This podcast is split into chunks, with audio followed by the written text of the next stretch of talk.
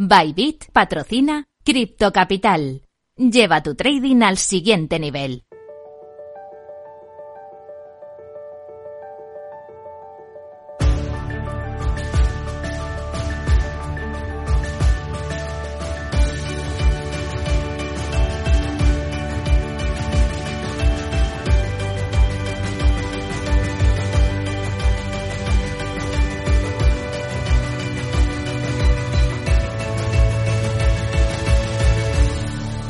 En Capital Radio, Cripto Capital, con Sergio Fernández.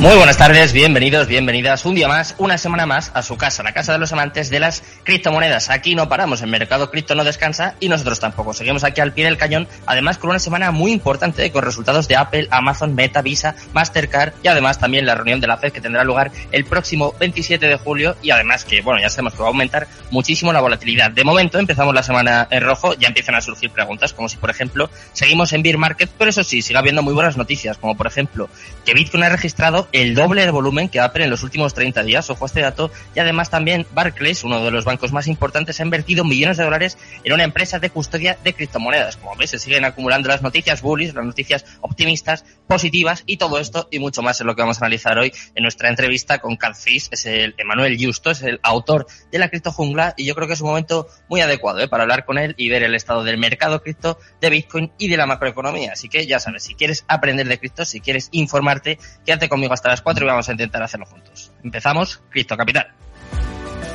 Minuto y resultado, top 10.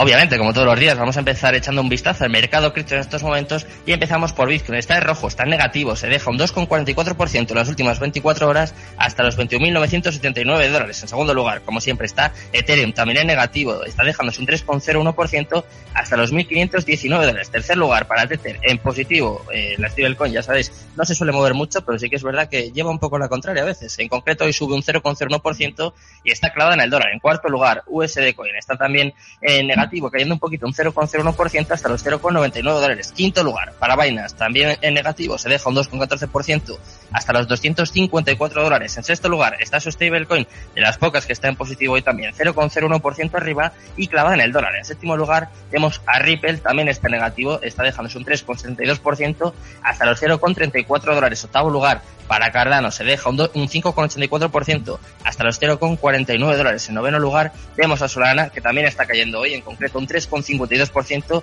hasta los 38,74 dólares. Y cerrando el top 10, tampoco me vaya a llevar la contraria, estamos viendo a Dogecoin 4,10% abajo hasta los 0,06 dólares. Así está el mercado cripto en estos momentos. Te va a contar las noticias más importantes de las últimas horas. Vamos con las cripto noticias.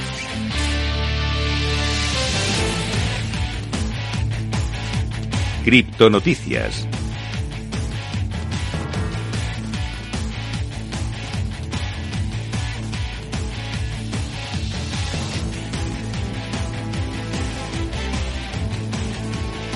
Un volumen de negociación en los últimos 30 días que es el doble que Apple, a pesar de que, como ya sabéis, estamos en un mercado bajista. A medida que Bitcoin madura, el activo digital se ve como una alternativa potencial a algunas clases de activos financieros tradicionales al considerar métricas como el volumen de negociación. A pesar de la volatilidad significativa, tanto para las acciones como para las criptos en los últimos meses, Bitcoin ha registrado un volumen de negociación de al menos el doble del tamaño de Apple en los últimos 30 días. Mira, vamos a echar un ojo a los datos y es que el volumen comercial promedio diario de Apple durante los últimos 30 días, que terminaron el 22 de julio, es de 11.600 millones de dólares. Sé que parece poco, pero claro, los datos se basan en el volumen de acciones por día sesión de 79,92 millones según los datos de eCharge y el precio promedio de Apple durante el periodo de los últimos 30 días fue de 145,64 dólares. Sin embargo, como te digo, el volumen comercial diario promedio de Bitcoin durante los últimos 30 días fue de, ojo al dato, 27.700 millones de dólares. Por lo tanto, Bitcoin ha registrado un volumen de negociación de al menos 2,3 veces más que Apple, a pesar de estar en un bear market sostenido en los últimos meses, en, los en las últimas semanas.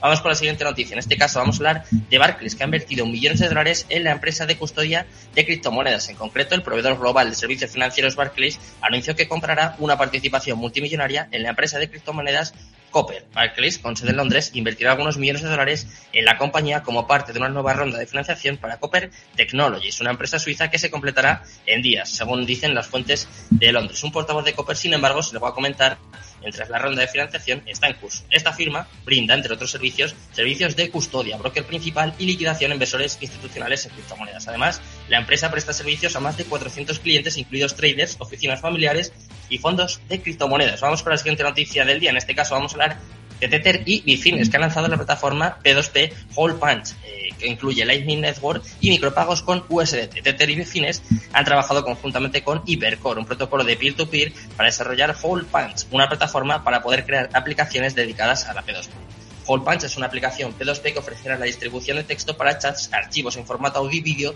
como la funcionalidad de compartirlos. Además, Whole Punch usará una base de datos DHT esta tecnología utilizará la criptografía para conectar a los diferentes usuarios. La plataforma no se apoyará en ninguna blockchain, sin embargo, la API de pagos incorporada operará y será alimentada por la famosa Lightning Network de Bitcoin. Y vamos con la última noticia del día, de las últimas horas, y es que Voyager ha rechazado la oferta de eh, FTX que reembolsaría el 100% de los fondos a las víctimas. La oferta de compra conjunta de FTX y la firma de trading Alameda, ambos propiedad del criptomillonario Sam Bankman Fried por Voyager Digital, no parece haber atraído a sus directivos, llegando incluso a tildarlo de una oferta a la baja, debido a que según ellos solo beneficia a FTX. Esto se ha podido sustraer de la presentación judicial de su proceso de bancarrota, donde los abogados de Voyager citaron que la propuesta de Alameda FTX no es más que una liquidación de la criptomoneda sobre una base que beneficia únicamente a Alameda FTX. Es una oferta a la baja disfrazada de rescate de un caballero en blanco. El CEO de FTX, por su parte, aclaró que la oferta serviría para que los clientes obtuviesen gran parte de sus fondos, exclamando que se utilice el 100% de los fondos restantes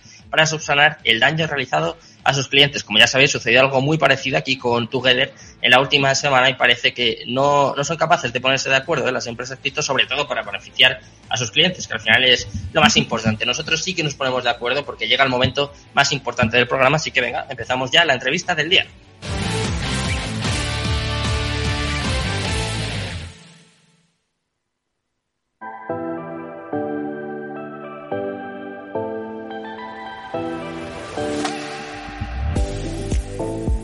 Son un poquito más de las 4 menos 20 aquí en España, en Madrid, y tenemos con nosotros a un pedazo de invitado, tenemos con nosotros a Manuel Justo, es el autor de La Cripto Jungla, eh, desde luego yo creo que es un, un titular eh, muy llamativo y además muy apropiado por el momento que estamos viviendo y le tenemos con nosotros pues para comentar un poco la situación económica que estamos atravesando y también la situación que está atravesando el mercado cripto. ¿Qué tal, Manuel? Un placer. Hola, buenas tardes, Sergio. Un placer estar aquí contigo, charlar un poco. Encantado.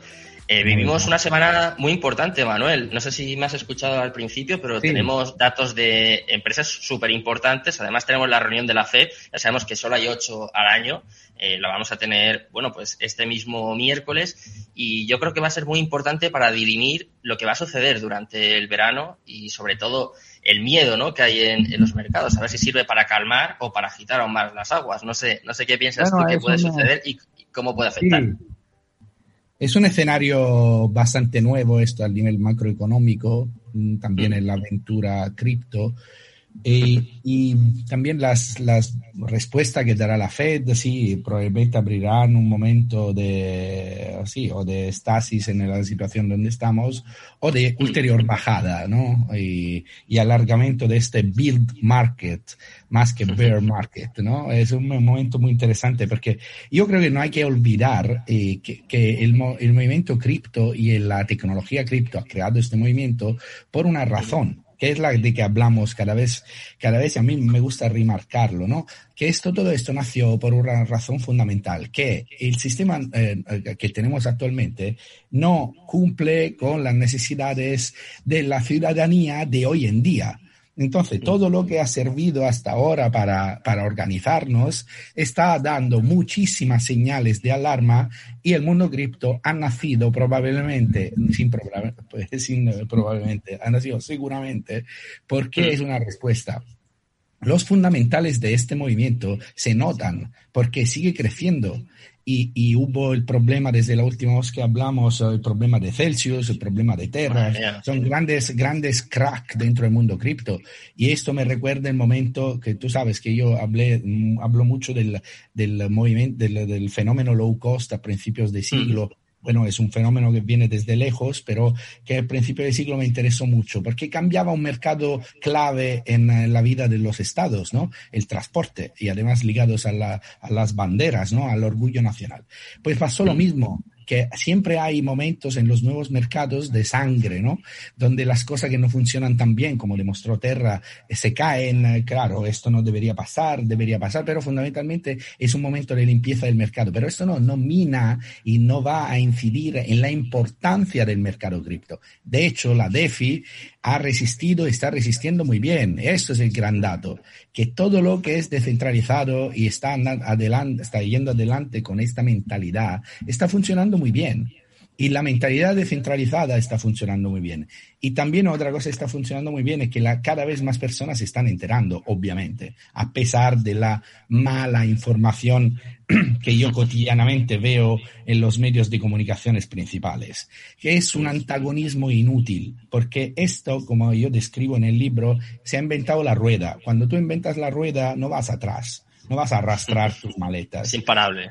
Exactamente. Es imparable, pero no por una cuestión de magia. Como yo leo, por ejemplo, la Banca de Italia, eh, que, que, es el Banco Central italiano, eh, emitió un, un, un, un, documento donde se dicen la, cosas que yo considero hasta banales, ¿no? Cioè, el valor intrínseco, este, y las monedas, las criptomonedas no tienen valor intrínseco, como si que haber construido una infraestructura tecnológica digital de esta envergadura que va a cambiar y revolucionar nuestra manera de intercambiar valor y de manera definitiva. Esto para ellos es un, no tiene valor intrínseco. Probablemente Nada, porque quien cosa. escribe estas cosas o es ignorante completamente del mundo digital o tiene una edad que donde ya no percibe la importancia de vivir continuamente en un metaverso, hasta fuera un videojuego, ¿no? Eh, o que no percibe la, la, importancia de una infraestructura digital, que es intangible, pero la usamos todos los días. y esto, esto me llama mucho la atención, la incapacidad de mucha gente. Yo de hecho empiezo, te, te, tengo que confesar que empiezo a desconfiar de las personas que, ah, que eh, no saben casi ni enviar un mail. O sea, hay que escucharles, pero hasta un punto, porque están perdiendo el contacto con la realidad. Ahora, no, no es una cuestión de aging, pero hay que tener en cuenta que si uno, si una persona es completamente ignorante de lo digital, es muy probable que no se entere de lo que es un metaverso y esto hay que empezar a subrayarlo con todo el cariño, pero es así. Y nosotros vamos a sobrevivir a toda esta fase y tenemos que abrirnos a un mundo nuevo. No podemos estar siguiendo perdiendo el tiempo a tener que convencer a gente que no, que no entiende pero no entiende porque no tiene el, el, la capacidad de interpretar correctamente el valor de una infraestructura digital. Eh, estabas hablando antes de, bueno, todos los sucesos que han acontecido en, en, las últimas semanas. Hace un mes que no hablamos y mira, desde entonces ha quebrado Ciarros Capital, Celsius, aquí en España, Together, obviamente todavía eh, seguimos teniendo las consecuencias del desplome de Terra Luna. Y sin embargo, es verdad que, bueno, por ejemplo, Bitcoin ha llegado a tocar los 17.000, pero es verdad que se mantiene, ¿no? Sobre todo ese soporte de los 20.000, o sea que de alguna forma creo que el mercado cripto, sobre todo respaldado por Bitcoin, pero yo creo que eh, prácticamente eh, las principales criptomonedas han demostrado su fortaleza. Yo creo que en la prueba más dura que han pasado seguramente hasta la fecha. ¿A ti te, te ha sorprendido la, la, fortaleza que han demostrado?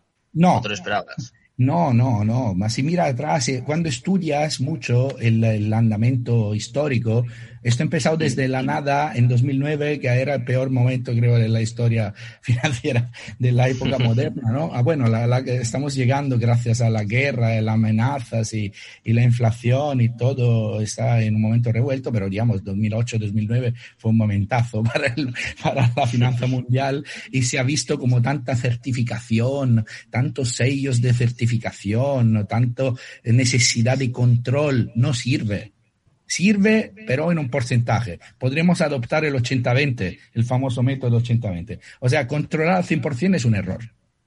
Es un error porque está demostrado y tanta certificación, como han demostrado la subprime en 2008, tampoco sirve. Porque luego, ¿quién, quién va a dar la certificación?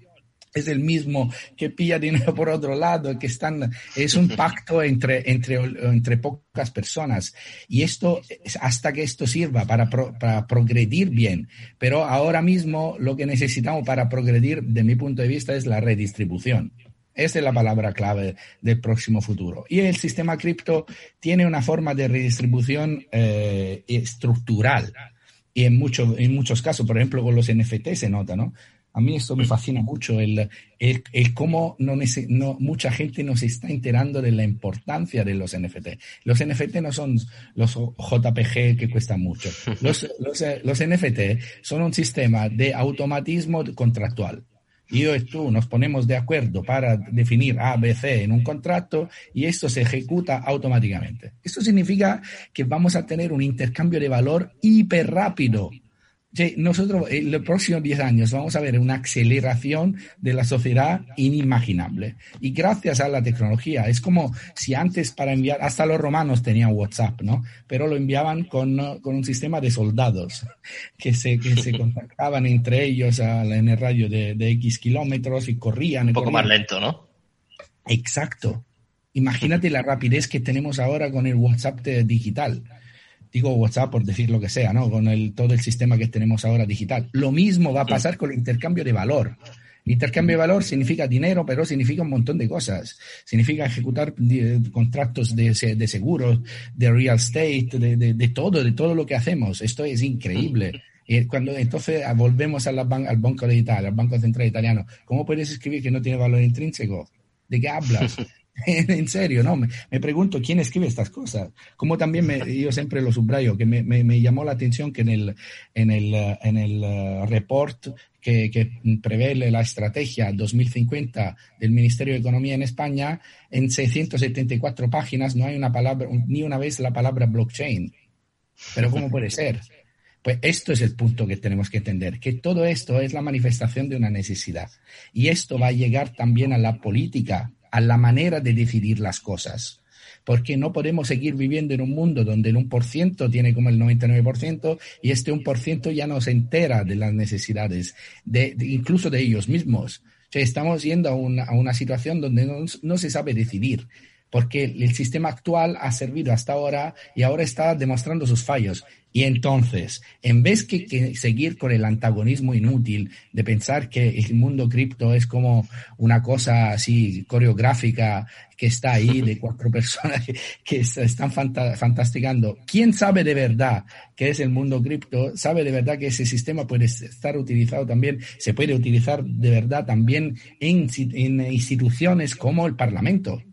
O sea, el sistema cripto está lanzando una nueva manera de pensar y yo creo que esto va a permear poco a poco también en la manera de organizarnos, simplemente por un hecho, es más eficaz. Estoy de acuerdo contigo en, todo lo que estás comentando, Emanuel, y es una realidad pues que puede servir, eh, por ejemplo, tú decías contratos inmobiliarios, puede servir para acelerar trámites eh, en los gobiernos incluso. Pero tú estabas hablando de que va a haber un desarrollo de la tecnología brutal en los próximos 10 años. Yo estoy seguro de que la tecnología blockchain va a formar parte de esta revolución pero eh, creo que un paso inevitable que tenemos que abordar sí o sí eh, es la regulación. ¿Hasta qué punto estás tú de acuerdo con la regulación? ¿Crees que puede ayudar, que va a perjudicar, va a hacer que se pierda un poco la esencia, pues eso, de, de las cripto, de la tecnología blockchain? Porque es un paso que yo creo que es, es inexorable, o sea, es que yo creo que es inevitable.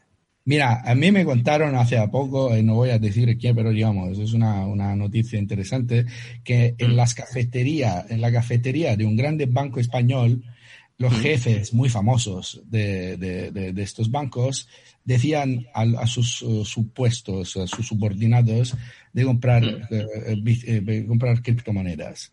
Esta es la realidad, ¿vale? Y digamos, esto, esto ocurre.